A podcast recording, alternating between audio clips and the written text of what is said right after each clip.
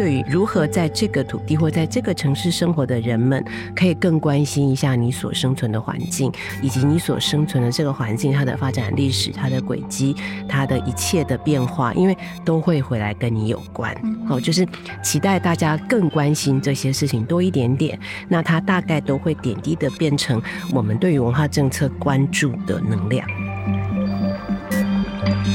典藏 a r b i a n c e 艺术环境音。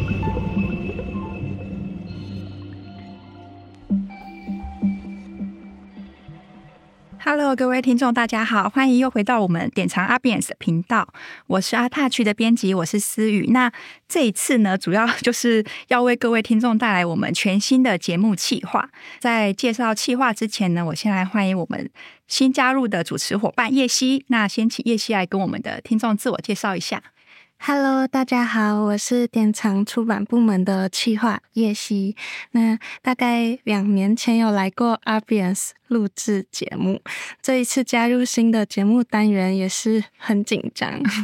是，对，回违两年又再回到我们的。节目上这样对，哎，你之前录的是译文藏书房哦，对哦，EP 六，大家可以回去听 哦。好，如果大家想要听叶希的处女座，可以听 EP 六。好，那其实我们这一个节目呢，主要是延续译文藏书房的特性。但是我们把它取了一个新的名字，想要以一个新的面貌跟新的企划来跟各位听众见面。那我们这一个带状名字叫做“来科读书玩”，主要是会选读译文相关的书籍。我们会邀请作者啊，或者是评论人，甚至会有一些神秘的嘉宾来到我们的录音间。那会从不同的切面来跟我们分享书里面的亮点内容。因为这一集呢，主要是跟书有关嘛，所以当然就是不免俗的邀请我们藏书部的编辑叶希来跟我们一起主持这一整串的带状节目。那如果大家有想要敲碗听到哪一本书，或者是有想要听哪一本书的作者来跟大家聊聊他自己的内容，或者是各种评论人都欢迎留言跟敲碗这样。好。话不多说，我现在赶快介绍一下我们今天的重点来宾殷宝妮老师。那殷宝妮老师要不要先跟我们的听众打一声招呼呢？Hello，各位听众朋友，大家好。嗯，好，那我先来简单跟大家介绍一下宝宁的背景。宝宁他其实是台大建筑与城乡研究所的博士，那现在是台艺大的艺术管理与文化政策研究所的教授兼所长。他的专长呢，主要是包含文化资产与博物馆、建筑与文化研究、性别研究等等等。那最近会邀他来呢，主要是因为他刚出版了一本书，叫做《台北城市博物馆》。这本书里面呢，他以台北城市博物馆这个博物馆为例，这个博物馆其实它的发展之路是经过 嗯非常多的阻碍跟困难重重的。那我们节目等一下也会请宝林老师跟我们介绍一下这个博物馆到底发生了什么事情。那除了讨论这个博物馆之外呢，其实它也延伸了讨论城市啊，或者是博物馆跟城市行销、文化治理等多层面的关系，还有例子。那这几年呢，其实可以很明显的观察到，台湾根本是刮起地方艺术季、地方美术馆、地方艺术节庆的大旋风。那“地方”两个字好像已经变成政府在文化政策施政方面的重点关键字了。地方究竟如何透过文化、透过创意来行销自己，然后又如何结合博物馆的典藏、教育、研究跟休闲的使命？这些听起来很难，对不对？好，没关系，我们今天邀请宝宁来跟我们分享一下她的想法。好，那我们这一集节目就开始喽。首先呢，主要想先请宝宁跟我们稍微简介一下台北城市博物馆，历经陈水扁市长时代的倡议，然后再来又马英九、郝龙斌、柯文哲都还是没有新建完成，这中间到底发生了什么事情？可以稍微跟我们的听众简单介绍一下吗？好的，谢谢谢谢思雨的提问哈，那也很感谢邀请我来聊一下我的这本书。为什么会说很感谢？是因为呃，先讲一下，刚刚其实主持人有介绍我的背景哦。那我的背景其实是简单的说，大概就是城市文化研究。因为我自己又是台北人，我自己长期都在关注台北市的变化，那台北的城市发展和整个文化的变迁，我自己持续的关心，嗯。当然也是因为我自己住在这边。当时当出现了一个东西叫台北城市博物馆的时候，我就非常的开心，因为它跟我自己的研究领域是完全重合的。啊，就是我现在在艺术管理文化政策研究所，那当然博物馆是我们很重要的一个研究范畴。所以当看到台北城市博物馆有这个主题的时候，我自己非常非常的期待。所以就开始关注了这个东西。那可是其实关注，那就开始也想要做一些研究，哈，才开始往前去爬梳它的历史。那我最早开始关注它的时候，其实是在马英九市长当时第二任的文化局局长是廖显浩廖老师，他提出了这个想法，他开始去呃往这个方向发展。那他那时候提出来说要建构一个台北学。那而且那时候有所谓的台北建成多少年的纪念，所以想要用台北这个城市已经发展了多久，好这样的一个理念，想要去带哈，我们要盖一个城市博物馆。因为廖老师的主张，他一直觉得说，其实不是建设让城市伟大，而是文化让城市更伟大。所以他觉得我们怎么样？着眼于这个城市的文化，台北这个建成以来的这个城市文化的发展，那用一个博物馆是再好不过的了哈。那我们这样听很棒，对不对？可是，在我爬书资料的时候，才非常惊讶的发现，原来陈水扁当市长的时候，那陈水扁当市长其实已经是一九九四年，其实距今是差不多三十年前的事情。那我才发现，原来那个时候他就已经说他要做呃台北的城市博物馆，嗯。那有意思的是，他其实当时相中的是目前呃管前路的那个，我们大家知道叫国立台湾博物馆。嗯，有趣的是那块地呃是台北市的土地，那盖在上面的那个建筑当时是台湾省立博物馆。好，那陈水扁就觉得说，你土地在我的台北市的土地上啊，我每年与其租给你收租金，不如干脆台湾省你把博物馆就送给我台北市，或是我跟你买也没关系。那我们台北市是不是就有一个台北自己的博物馆？嗯，好，那当时他的想法很好。那后来在我写这本书的时候，就把这个部分再多做了更多的整理哦。就因为那个时候台北市，就大家现在回头看的话，或者看这本书，你就知道，其实陈水扁上任的时候，他提出一个很重要的口号。好，叫台北新故乡。好，因为他那时候就主张，其实大家可以在想一件事情。我们知道陈水扁是台南人，对对不对？那一个台南人要来选台北市市长，大家一定会有问号嘛？嗯，诶，为什么你是台南人？你带他们来，你为什么来选我们台北市的市长？嗯，那所以那个时候他就提了一个主张，就告诉大家说，大家知道吗？其实台湾。呃，在一九七零年代的经济发展过程中，整个岛内有很大的一波城乡移民，很多人都从呃南部离开农地、离开渔村，然后到城市或是到工厂去找工作机会。好，所以我们会开玩笑讲，比如说那个什么妈妈掐里马波丢哈，那时候都在讲女工的心声嘛，就是年纪轻轻的要来找机会、找工作那。呃，不得已只好离开故乡，嗯、所以我们听到非常多的歌哈，在流行文化里头，或者像那个呃林强唱那个什么用真讲哈，我可以带把帕饼啊，我就都是讲这种心声哈，都是在讲台湾有一段期间，很多人都必须到台北来找机会，那所以他提出台北新故乡，就是跟大家说。我们大家都是来台北打拼的，所以台北已经是我们的故乡。那为了要让大家看到说台北是我们的故乡，我们要去挖掘台北的历史。好，这是一个。那另外一个是因为当时陈水扁上任的时候，中央还是国民党执政，好，然后那个时候要去谈所谓的族群融合、族群和解，或是所谓的谈四大族群，所以就一直强调说要呃主张好去尊重不同族群的文化。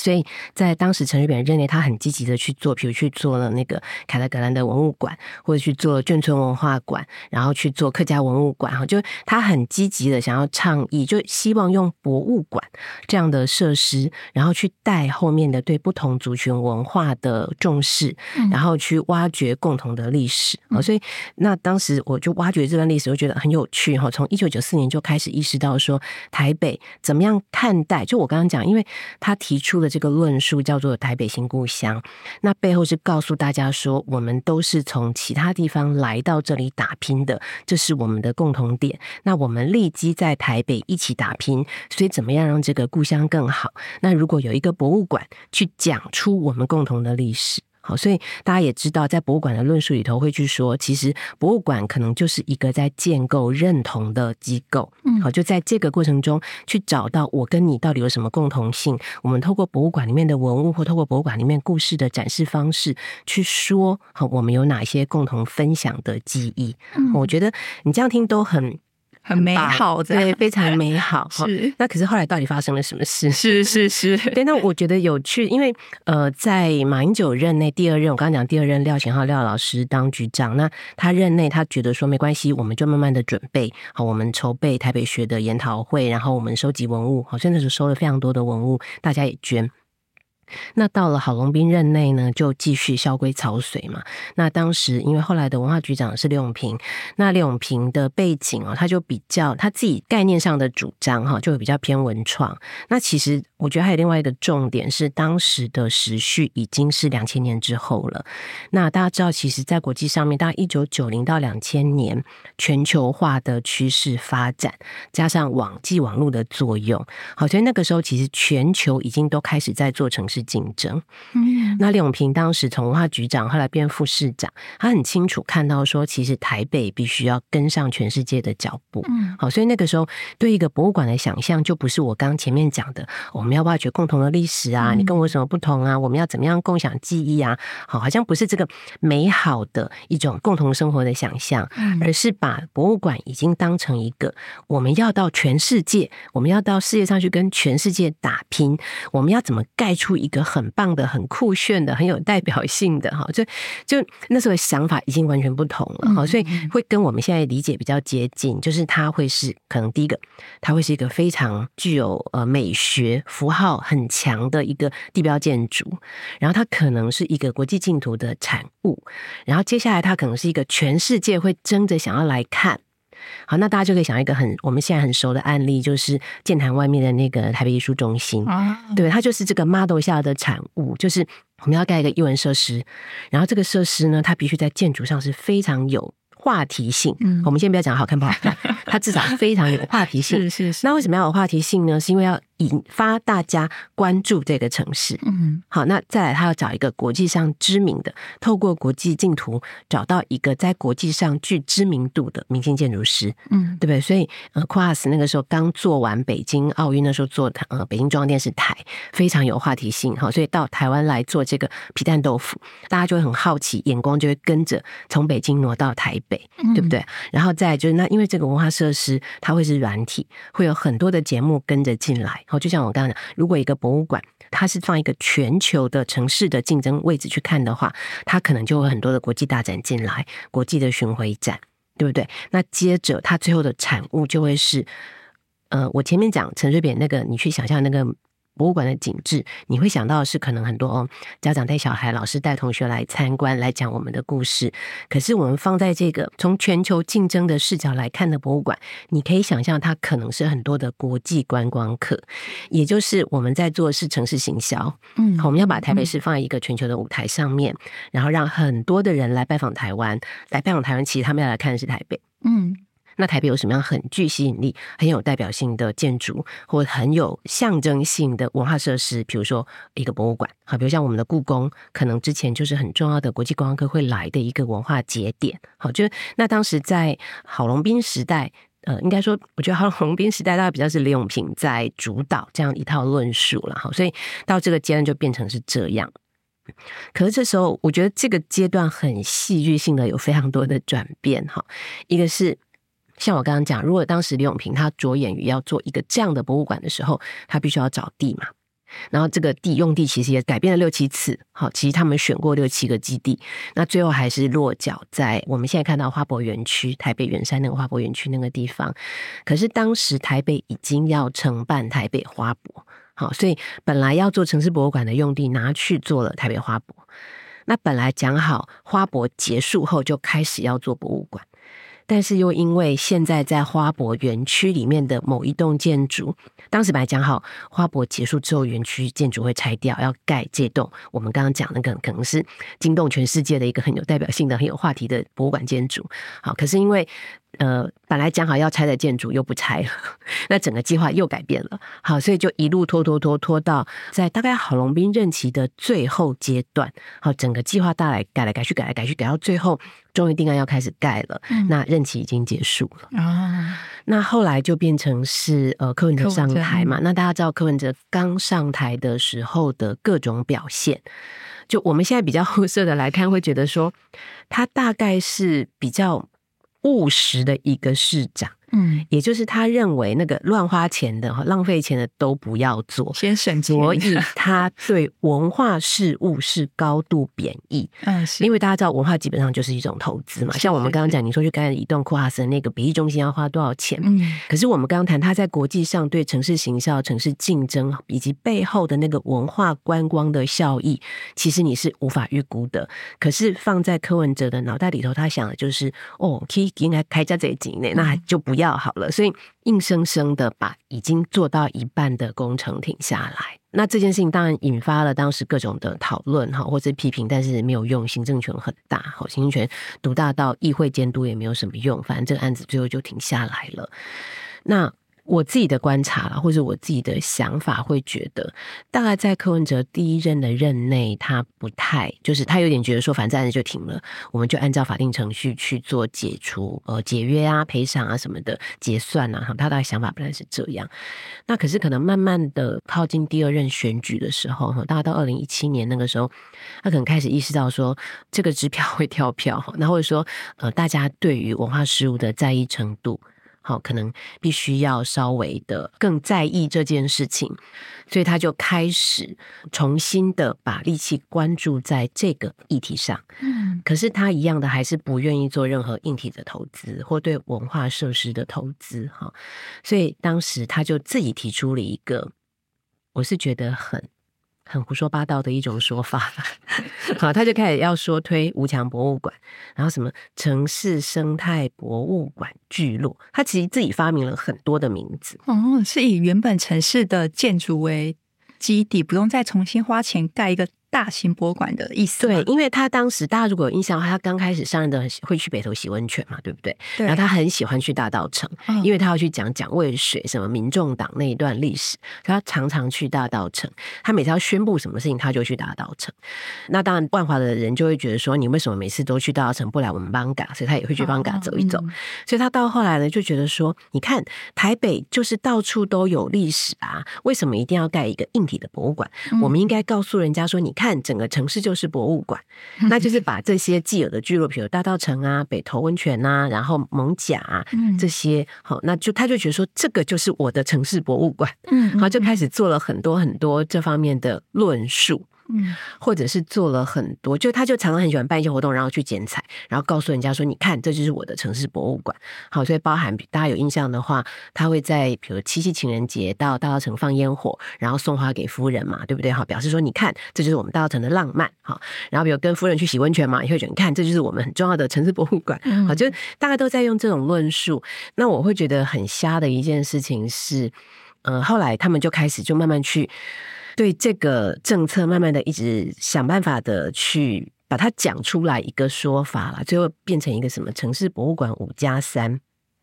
然后就开始讲那个中山双连那一带，不是后来变一个很有趣的文创聚落，他就开始讲说那个地方叫做城北。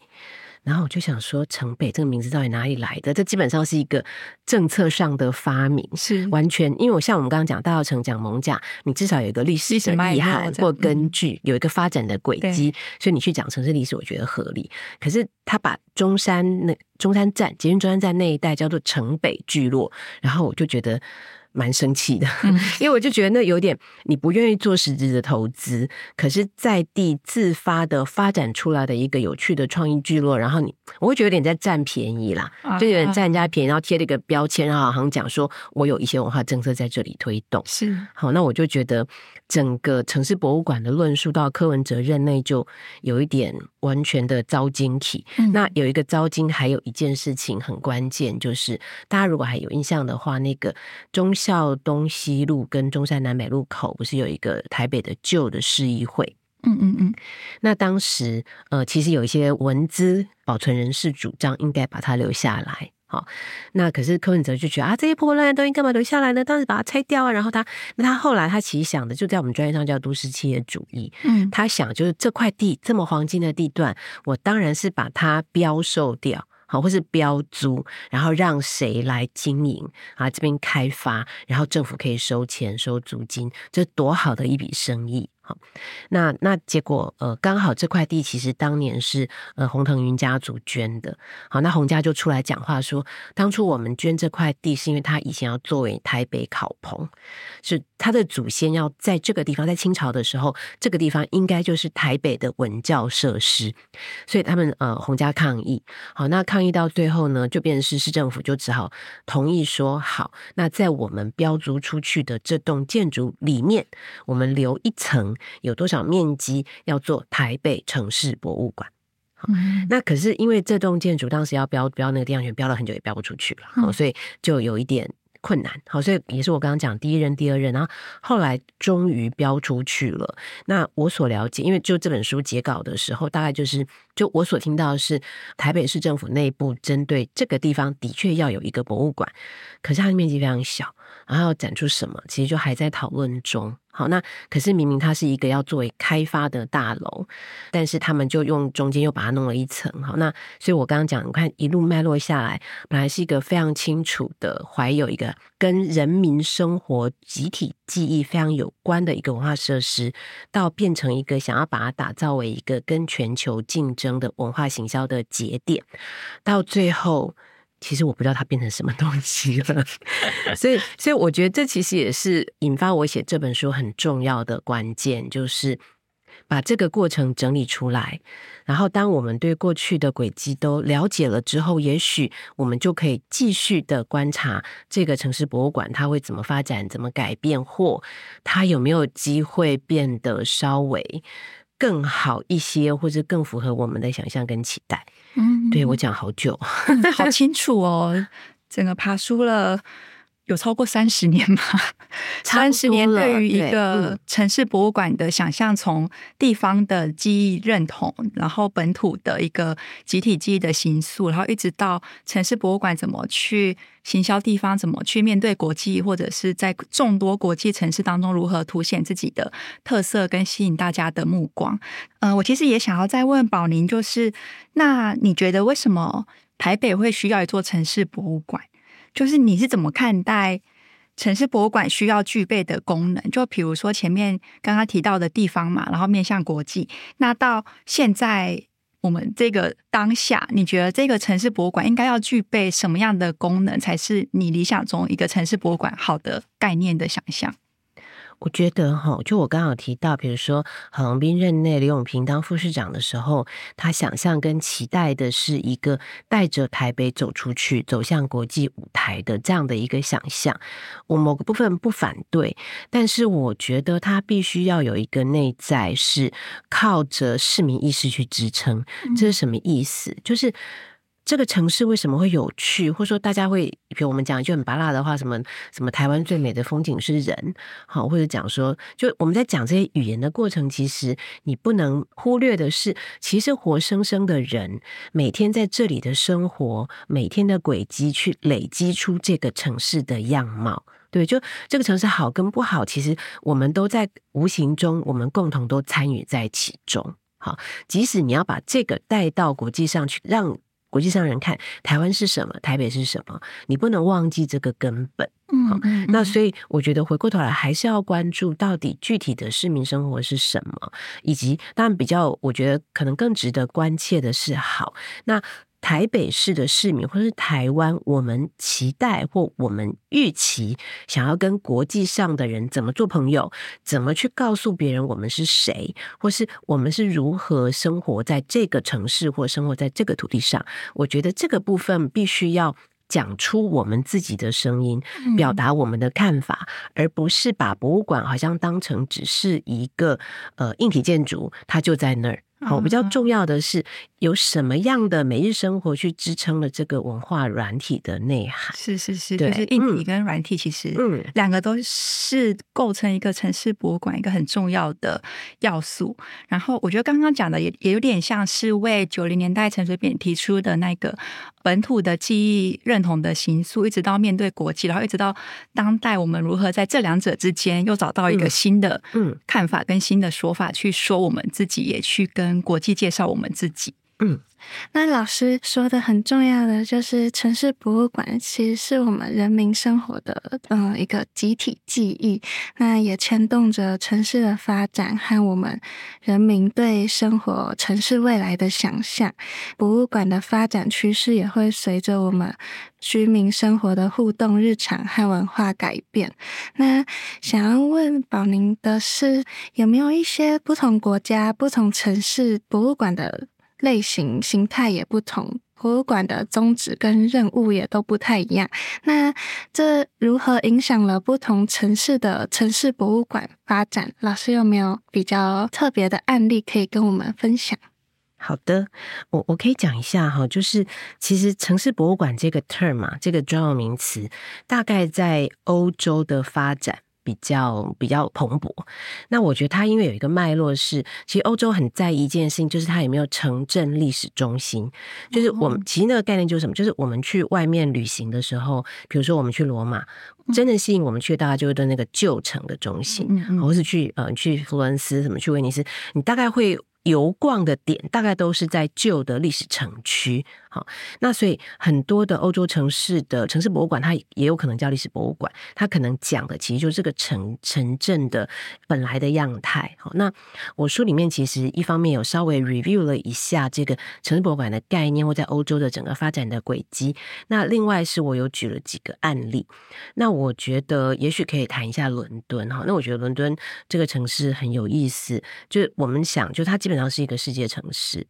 可是它当然有非常呃历史的面向，嗯、可它的历史面向又不太像我刚刚讲，比如说呃罗马、佛文斯那种比较古的，比如两千两千年的古城，是因为呃伦敦在一六六六年发生了一次大火，嗯，好，那那一次的大火对这个城市的冲击非常大，好，那当然他们就要开始重建，可是后来当然那个时间也慢慢开始面临的是整个工业革命，好，所以伦敦它你乍看会觉得它是一个好像相对比较摩登的。现代的城市，但它当然也会有它旧的历史的面哦，所以那他就非常在意他的这个城市博物馆怎么去说这些故事。那包含他的选址，他就故意选在伦敦那个城的当年的罗马的古城墙旁边去盖他的呃城市博物馆。而且有趣的是，因为那时候刚好有二次战后，他们要做城市复兴嘛，我就二次战后的城市复兴这个地方其实类似他们当时盖的一个小的住宅呃住宅区。住宅发展区，那他又在那个古城墙旁边，所以他就在这边盖了一个博物馆。所以博物馆跟那个城区的结合，就盖一个很特别的造型，他就特别抬高起来，然后圆的入入口很特别。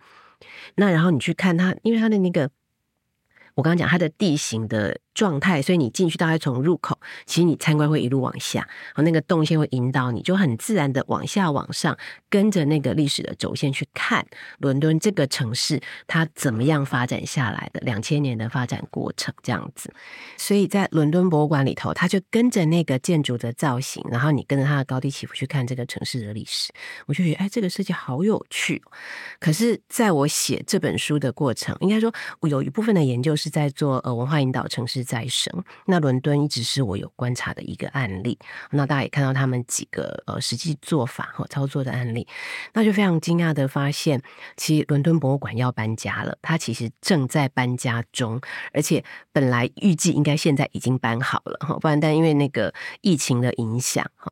所以你去它的官网上面看呢，他就告诉你说，我旧的这个馆呢目前已经休息了，可是我这个漂亮的场地呢可以出租给大家，欢迎大家来办婚礼、办 party，我们各式各样什么样。服务，那我在修馆是因为我要搬家，那搬去哪里呢？他其实要搬到另外一个，用我们的概念来讲，就是他其实就是要搬去另外一个伦敦城内的旧区，一样就是一个文化引导都市再生，就是用一个文化设施来做这个城市的再生。嗯、那那个刚才讲那个要再生的地呢，它是。八百年的肉品屠宰场，后来变成一个市场，但是他不做市场，其实也大概三十多年了。好，那所以现在这个伦敦博物馆的馆长呢，就是看上说这块地其实就是要等着。因为我们我们的概念可能叫都市更新啦，或者叫我们现在会讲都市再生。好，就是这块地在伦敦市区内，其实已经等重新开发等了很久。好，就本来是一个市场，好，后来也没有市场了，然后就一直放着放着放着。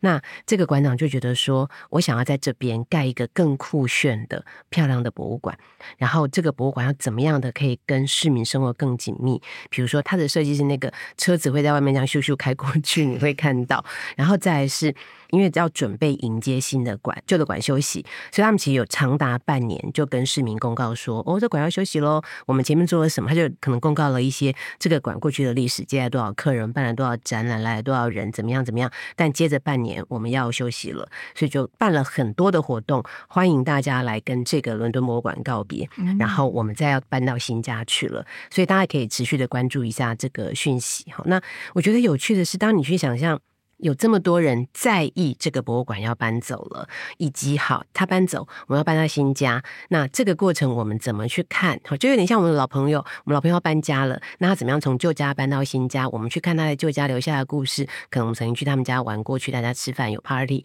可以帮谁庆生。那我们在这边留下很多的回忆。那接着他要搬到新家，我们可能会有个新的历史的开展。而这一切，我觉得都环绕在我刚刚说的，他还是立基在伦敦的城市生活跟市民的记忆，以及透过这个博物馆对市民留下来的，好，他的生活内容是什么？那我就觉得，哎，这故事好有趣。但是当然放在专业上啦，我们就很多的辩论是，到底为什么要搬家？哦，对啊，我也很好奇。我其实是。就我刚刚讲那个建筑造型有点特别，它的入口会显得不太明显。那这个馆长觉得，大家去想象一下，我们印象中是不是博物馆大概都是一个非常宏伟的、壮观的建筑？是，你就要走一个非常了不起的大道，比如像我们的故宫，哦，所以它就是那个年代的产物嘛。就你要走很辛苦，然后爬上去，它是一个非常雄伟壮观，你要抬头看着它，很了不起的一个纪念性的建筑物。好，那就迎接四面八方来的客人，好，然后欢迎大家来。这个馆长就这个女士就。觉得说，我们现在这个馆、啊、不够，就是她觉得她的她的那个门厅的那个开放性不够，然后她觉得还有就是面积，当然博物馆经常面临的就是典藏的面积，就是库房越来越不够放啊，或者他要做各种展览啊不够什么，就是空间啊，空间的限制大概还是一个，所以他就主张说，为了让这个博物馆可以发展得更好。好，那当然，另外一个就我刚刚说，在政策上，那个三十多年没有用的那个市场，要怎么让它活化，可能也是另外一个任务。好，所以这两件事情结合起来，就变成是我刚刚提到的文化引导都市再生。好，就用这样的一个模式。那我觉得，其实我书里面挑了几个案例，我挑案例其实都有一点想要呼应台北的状态。好，就第一个就是伦敦的这个案例，其实我刚刚讲，它就在城墙旁边。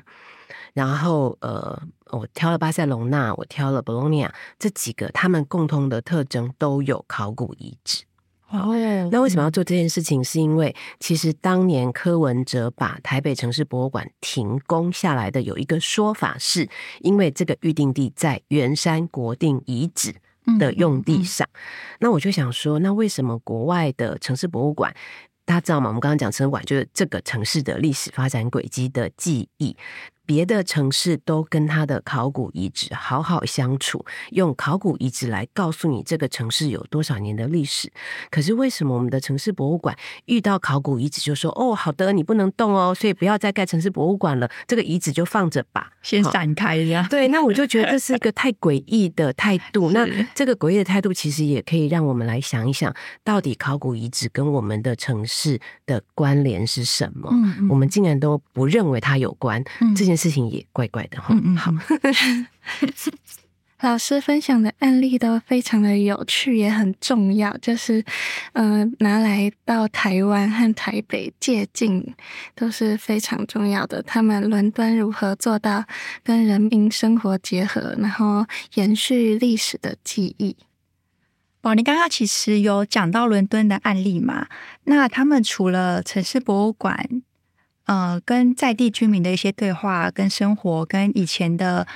市场有一些新的对话之外，其实伦敦博物馆也是一个很重要的观光地标、观光地点。那某种程度也是行销了伦敦这一个城市的一个很重要的角色之一嘛。好，那我接下来想要问宝林的，其实是刚刚开头有提到说，台湾这几年办了很多。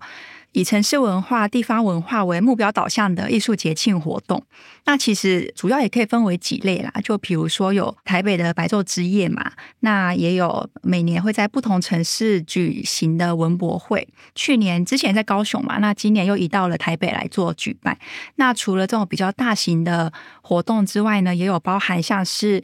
艺术季前阵子也刚结束，浪漫台三线的艺术季，然后绿岛人权艺术季、马祖国际艺术岛等等等等。其实这些艺术季多多少少也都想要回应历史在地的文化，甚至对在地有一些行销啊、观光上面的期待，这样。非常多不同艺术活动，不管是硬体的、软体的、节庆式的，我也想要请问宝林，你对于就是艺术活动要如何行销城市，或者是他们应该跟城市的发展、观光、文化跟在地的记忆内涵，他们之间应该要有什么样的互动、什么样的对话关系？谢谢思雨的提问哈，这其实是台湾目前很热门的一个议题哈。然后呢，我我觉得我们就很简单的这样说好了，大家应该还记得嘛？我记得思雨是屏东人，你还记得当时办那个什么“我屏东我骄傲”对不对？就搞了全台上四百多万人去，好，就那样的艺术设计展那那一次，对对对对对，那一次，你看全台湾有多少人其实被那个展会感动？结果身为屏东人的我没有去，对，可是你知道那个感动，它背后的，我觉得那个很重要的动能是在地人自己的感动。哦，我要讲，如果在地骄傲的那个感觉吗？对，因为我觉得在应该这样说了，长期我们是重重北偏南嘛，对。然后对南部，就南部有个这么大，或者像去年的高雄也办得很好，是大家就会觉得说，哎，南部跟我们想的不一样，或者说透过一些文化资源的配置，好像我们刚刚讲文化引导都市再生那。高雄多了很多的文化设施，屏东这些年也做了很多，比如说总图，嗯、对不对？美术馆，嗯，其实都在做这些事情。那我觉得它是配套的哈，就透过这些呃文化设施的植入，它希望带动文化活动，可是背后其实要支撑的还是人民的日常生活。嗯、所以你偶尔来一个节庆，其实要去强化那个提供给市民的、给在地生活的一些乐趣。那那个东西可不可以达到感动在地人的效果？好，那我再举一个例子，比如说桃园地景艺术节哦，这个其实办很久，其实桃园人非常有感。好，但是今年他们就一直问说，为什么是一只发绿的 Hello Kitty？对不对？因为之前桃园各地轮办，他们自己有个内部的逻辑，好，比如今年在巴德，明年在大溪，接着会在在哪？就他们就会觉得说，他们有一个内在逻辑，然后每个地方都很关注。呃今年有什么主题，有什么艺术品，有一些有趣的节庆，可以带小朋友去玩，然后可以家庭一起去走一走。那个东西就是完全借着在地景上面放一些艺术作品，其实是要吸引市民参与在这个公共空间、城市公共生活。那居民有感，他会觉得说：“哎，我的城市办这些活动是为了我而做，而我有感受。”外地人因为看到这些东西，想要去赶集凑热闹。好，可是我觉得它的本质应该还是带给在地人的感动。嗯，那那我会觉得从这个角度来想，到底有没有打动在地人？比如说讲马祖艺术岛好了，说实话，我们根本没有办法解决通勤的问题，对不对？就是马祖，大家不是开玩笑说去马祖都是关岛之旅嘛？就是你去，你不知道下一班飞机会不会可以顺利的接回来，你可能就关在那边四天，或是你就坐船回来。对，就它在整个交通的负荷量是。量能其实是很不够的，然后岛上面的住宿是很紧张的，它没有办法容纳那么多人，所以当我们很浪漫的以为说，嗯、呃，好像在学，比如学什么日本的濑户内啊，或者大地艺术季的模式，是可是你在地可不可以有这个量能？我觉得这是一个呃比较理性的思考，但是我觉得重要的是，就我们不能因为说啊，真的量能不够，我们就不要办了，而是说，当办了这样的艺术活动，马祖人的想法是什么？嗯，好，那我相信对在地人来说，他可以感受或看到自己故乡的美好，而透过艺术的过程，让更多人感动。我觉得可贵的是在这个部分。好，对，我觉得也因为这样，我们会避免掉好像都只是把艺术当成一个被工具化的对象。嗯嗯，对，嗯嗯，我大概是这样想的。嗯，所以宝莲其实还是觉得一个城市的行销，或者是一个艺术节庆文化如何跟这个城市对话，其实最重要的还是生活在这个城市里面的人如何去看待，如何去回忆，如何受到感动这件事情嘛。对，因为当他自己感动，他就会跟你说。啊，对不对？或者我刚刚举那个我屏东我骄傲，其实是屏东人自己喊出来的，是是是，对不对？会觉得说，你看我们屏东也不再是你们想的那样了，我们可以有这样的展会活动，我们可以做的这么好，而且做的这么好的重点是让你们来看屏东有多美，嗯，对不对？还记得那个大鹏湾的那个印象啊？对不对？牡蛎壳做的那个 是灯会那个吗？对对。可是重点是让大家借着这个机会来看屏东有多美，来认识屏东，对对对，身体来到屏东，对，嗯。最一开始，老师分享了台北市陈柏的一波三折，然后读者可能会最好奇的是，老师书中非常详细的研究了城市博物馆的议题。那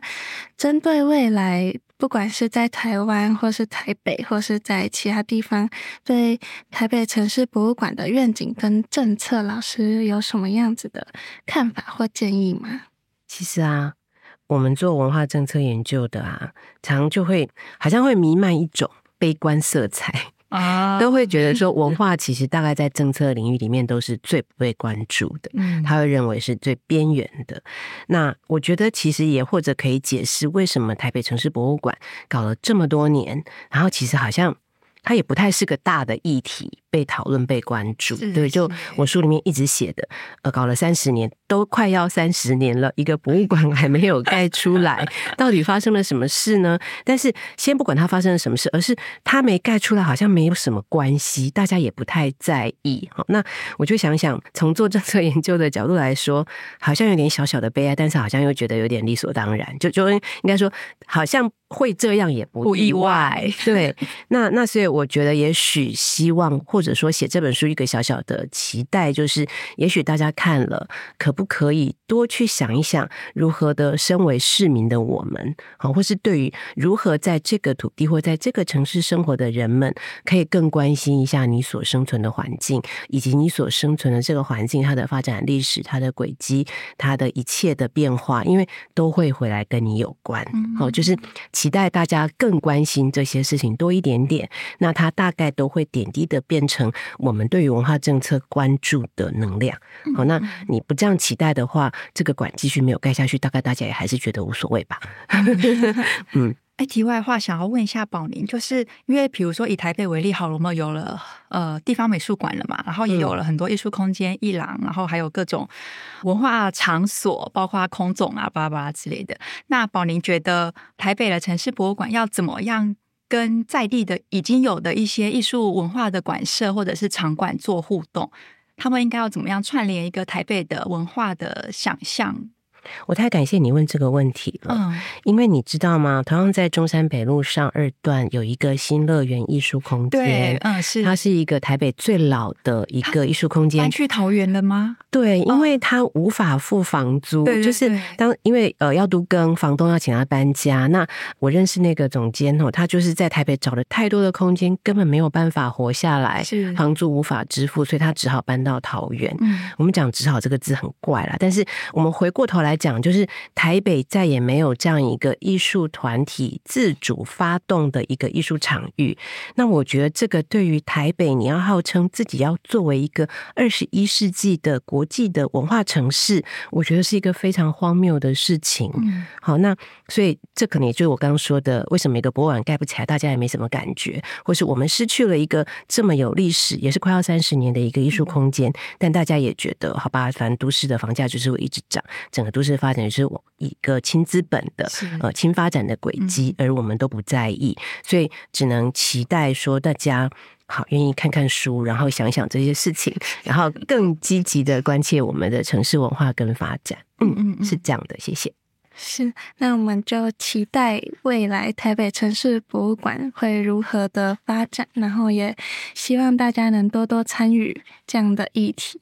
那我们最后就谢谢宝宁今天跟我们分享对于城市博物馆的思考。其实这个议题真的是很大很大，里面还包括了城市历史的发展。城市建筑美学，还有城市行销、文化行销、博物馆的机构品牌形象等等议题。这些议题，老师也有在书中做一些论述和更深度的内容，都在《台北城市博物馆》这本书里面。那书籍已经在各大的网络平台和实体书店上架了，大家都可以多多买书，多多支持这样的出版和议题。那我们今天节目就到这边结束，谢谢思雨，还有谢谢宝宁，好，谢谢叶希，谢谢宝宁，谢谢大家，谢谢，谢谢。那下次想和我们一起看哪本书，都可以留言跟我们说哟。大家拜拜，拜拜，拜拜。